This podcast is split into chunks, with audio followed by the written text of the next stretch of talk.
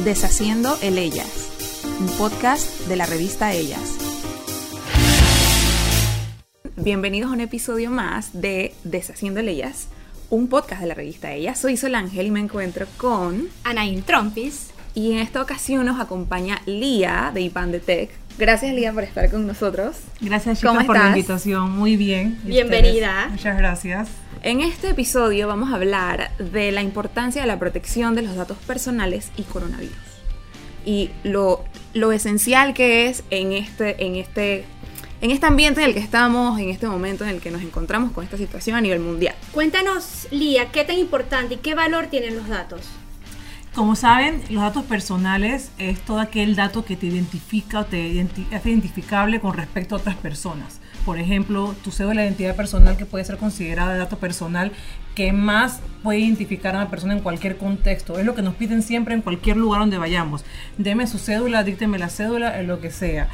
Y los datos personales en este tema del coronavirus están jugando un papel muy importante porque hay muchas personas que se están viendo afectadas por el tema del coronavirus. Entonces, no es únicamente la cédula, también el nombre de la persona, el domicilio y la imagen de la persona, su foto y demás. Y esto con hacer referencia un poco a las a los siete casos de coronavirus que existen actualmente en el país y que se está hablando mucho en las redes sociales, se está manejando mucha información, moviendo mucha información sobre quiénes son, dónde viven, qué hacen. Entonces es bueno como tomar las medidas, de, las debidas medidas para hacer una adecuada protección de los datos personales de los eh, infectados, del fallecido y de los, las futuras, esperemos que no, eh, personas que, casos que se vayan a reportar. Lía, nosotros vimos en la cuenta de Instagram de Impandetec un post que nos llamó la atención. Dice, debe proteger la identidad limitando el acceso público a dicha información. Esto con respecto a las personas, a los pacientes, ¿no? a los datos personales de pacientes. Asegurar que la información confidencial no sea divulgada para mantener la confianza médico-paciente. Proteger la confidencialidad por el derecho a la intimidad personal de los pacientes. Ahora preguntamos, ¿por qué debemos proteger la identidad de los pacientes eh, en cada uno de los reportes que se, que se realicen? Miren, en el tema de protección de datos personales existen varias clasificaciones de acuerdo a los tipos de datos. En el caso del coronavirus, estamos tratando con datos de tipos médicos. Los datos de tipos médicos, datos de tipo de salud, sanitarios, como queramos llamar, son datos de carácter sensible, porque es un dato que puede causar una discriminación como también no son los datos de tipo religioso, los datos de tipo político. Porque alguien sea de un partido, no le hablo porque yo soy de este partido político. Porque alguien tiene una enfermedad, no me la acerco porque me la pega. Entonces, eso es lo que se está manejando. Hay que tener un tipo de discreción muy importante porque son datos de carácter sensible que pueden causar una discriminación. Ayer me llamaba una amiga y me decía, amiga, en tu casa están en cuarentena los vecinos. Al parecer, dos cuadras más arriba de mi casa está en cuarentena porque dicen que ahí están en cuarentena porque alguien tomó una foto del edificio y la subió diciendo que ahí vivía la señora que había venido de España. Entonces, ahí ves cómo se mezcla un dato que es el nombre de la señora y su domicilio. Pero está mal hacerlo. Es, por supuesto que está mal porque lo que estamos haciendo es creando una confusión en la ciudadanía. Entonces, como es un dato de carácter sensible, lo que hay que hacer es que las personas que están enfermas yo creo que son las últimas y las menos interesadas en que se entere que están enfermas, sobre todo para evitar el morbo y la conmoción en la ciudadanía. Entonces, los médicos, las personas que trabajan en los centros médicos, las enfermeras y auxiliares y profesionales afines a la salud deben mantener un debido, una, una debida reserva de la información de esa persona enferma. Y igualmente deberían en caso de que quiera que sea difundida quién es la persona o dónde vive, pedir el consentimiento a esa persona. De la persona. Es súper importante, el consentimiento es uno de los principales derechos que consagra la teoría de la protección de datos. Tienen varios derechos en protección de datos, pero el consentimiento es muy importante porque si tú no das consentimiento a alguien de que use información relacionada a ti, no debería usarla. Y ahí violamos ese principio de la libertad de datos personales que está súper como aunado al tema de intimidad, privacidad y demás. ¿En Panamá hay algunas leyes que regulen esto de la protección de datos? Mira, actualmente en Panamá hay una ley que no está en vigencia, entrará en vigencia a partir del mes de abril del año 2021, pero esto no nos exime que comenzamos a hacer ya docencia y crear un poco de... Eh, conciencia en la ciudadanía, un poco de educación. Es decir, ustedes eh, a pesar de que no existe una ley sobre la materia, los centros médicos ya de por sí tienen un control y un cuidado con los datos de los enfermos. Hacen llenar una hoja, un consentimiento informado y demás. Entonces, todo eso es súper importante. Entonces, con el tema del coronavirus debe ser extra importante porque como digamos que hay más de los enfermos que ha señalado el Ministerio de Salud, ya podemos declarar que el país está en una pandemia. Entonces, no es así. Y creo que esto es súper importante. Igualmente es súper recomendable que las personas que trabajan en estos centros médicos, llámese públicos o privados, tengan una debida eh, reserva de los datos de los, de los enfermos. ¿Por qué? Porque puede que entre ellos, si yo voy a una clínica privada y me atiendo, pero la, la prueba de coronavirus en la, en la, clínica, en el hospital público, ellos pueden mandar información de una clínica a otra, pero siempre manteniendo el secreto profesional. Es decir, tiene que ser una relación entre el, los, ambos médicos y el enfermo. No tiene por qué ningún tercero claro. intervenir para obtener no esa te estoy información. enviando esta información para que la repliques. Exactamente, que eso cumple con el Claro. principio de la finalidad, que en datos personales se llama la finalidad, es la finalidad por la cual recolectamos los datos, los tratamos y los manejamos. La finalidad es para pasarle a la clínica pública el expediente de este enfermo que se tenía en la privada para que puedan hacer la prueba respectiva del coronavirus aquí en el país. Lía, hay gente que piensan que, bueno, yo recibí esta información, entonces es mejor compartirla para que la gente lo sepa. Como pasó con que tomaron la foto del edificio, en, en tu caso. ¿Qué tan mal está eso? Mire, entonces haciendo un mal uso de los datos personales de estos posibles casos de coronavirus en Panamá. Está muy mal porque hay mucha gente mandando audios, mandando cadenas, eh, mandando, mandando cadenas en forma de audio, de imágenes o de textos, hablando sobre el coronavirus, sus futuras, posibles repercusiones, incluso los casos que existen en el país y en otras partes del mundo.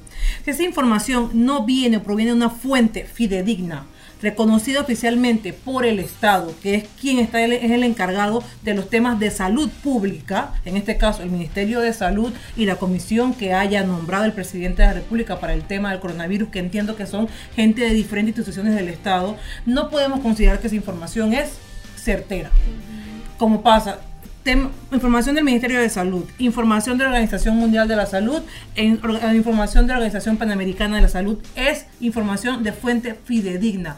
Cualquier otra información que nos llegue no la podemos considerar como información de fuente fidedigna porque puede ser información que envían a la gente para espantarla, asustarla, amedrentarla, para desinformar, para desinformar y todo, toda información que lo que quiere producir es desinformación, está coartando el derecho a la libertad de expresión de los individuos y por ende eh, puede ocasionar el famoso fenómeno que, fenómeno que todo el mundo conoce que es el fake news, noticias falsas.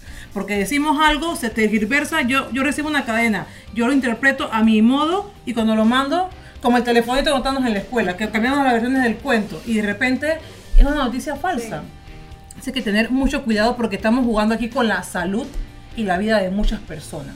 Y por suerte en Panamá nada más haya habido un caso, esperemos que sea el único y que no hayan más, pero son temas que deberían tocarse de manera transversal y no por ahora no he visto que nadie se ha pronunciado sobre esto y que están manejando mucha información con respecto a la señora que si es panameña, que si es española, que se vino de España. Sí. Entonces creo que es algo muy Sí, sensible. exactamente. En el ámbito laboral, ¿cómo se manejaría esto? O sea, ¿tiene un trabajador, un, un colaborador, la obligación como de informar su estatus médico o su diagnóstico al empleador?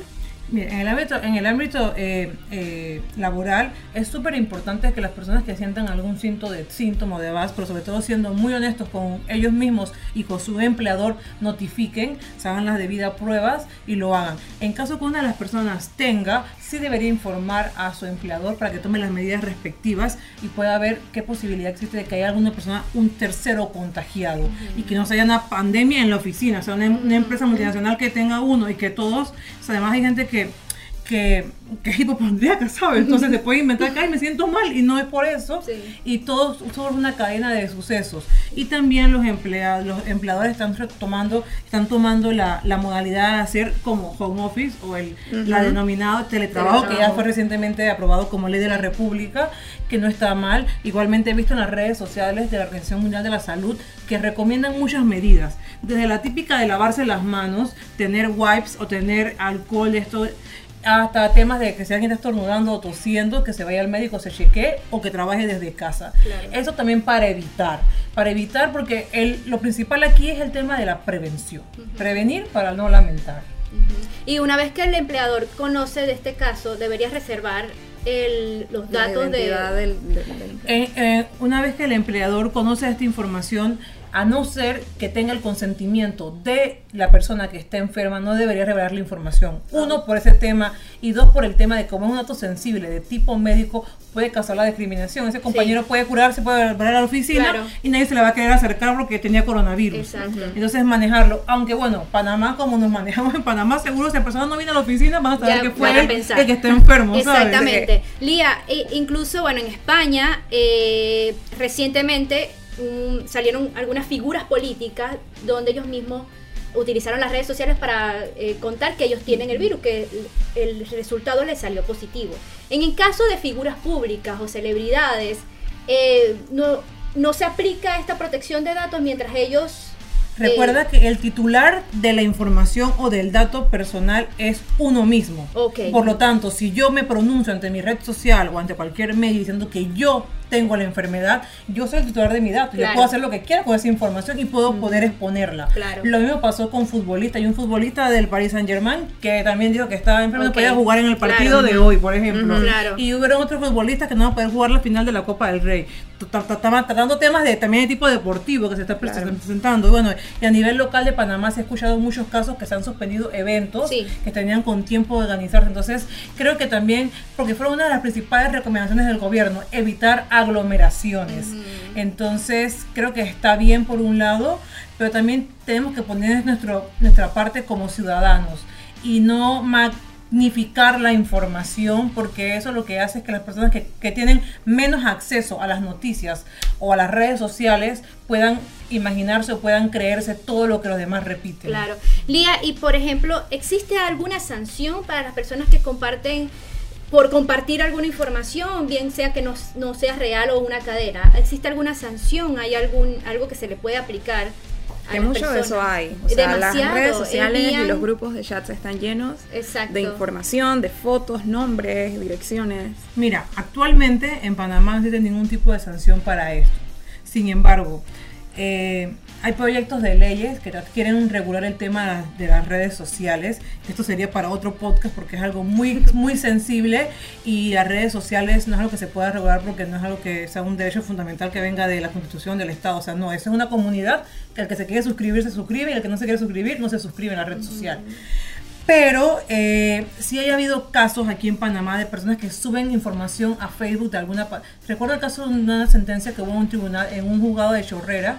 Una chica subió la información de su ex a la red social y tuvo que pagar la cantidad en 10 multas en dinero. Mm, Entonces se está creando precedentes. Falta mucho. De hecho, ese es el trabajo que queremos hacer, como crear más precedentes para que se pueda seguir. Tampoco es un tema de que vamos a darle más trabajo a órgano judicial, que si ya tiene mucho amor a meter más demandas y más querellas para que se creen, pero, creo que dependiendo de cómo lo formule el que vaya a presentar la denuncia se pudiera hacer.